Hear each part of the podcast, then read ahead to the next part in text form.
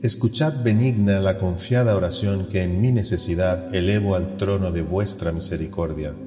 ¿A quién podré recurrir mejor que a vos, Virgen bendita, que sólo respiráis dignidad y clemencia, que dueña de todos los bienes de Dios, sólo pensáis en difundirlos en torno vuestro?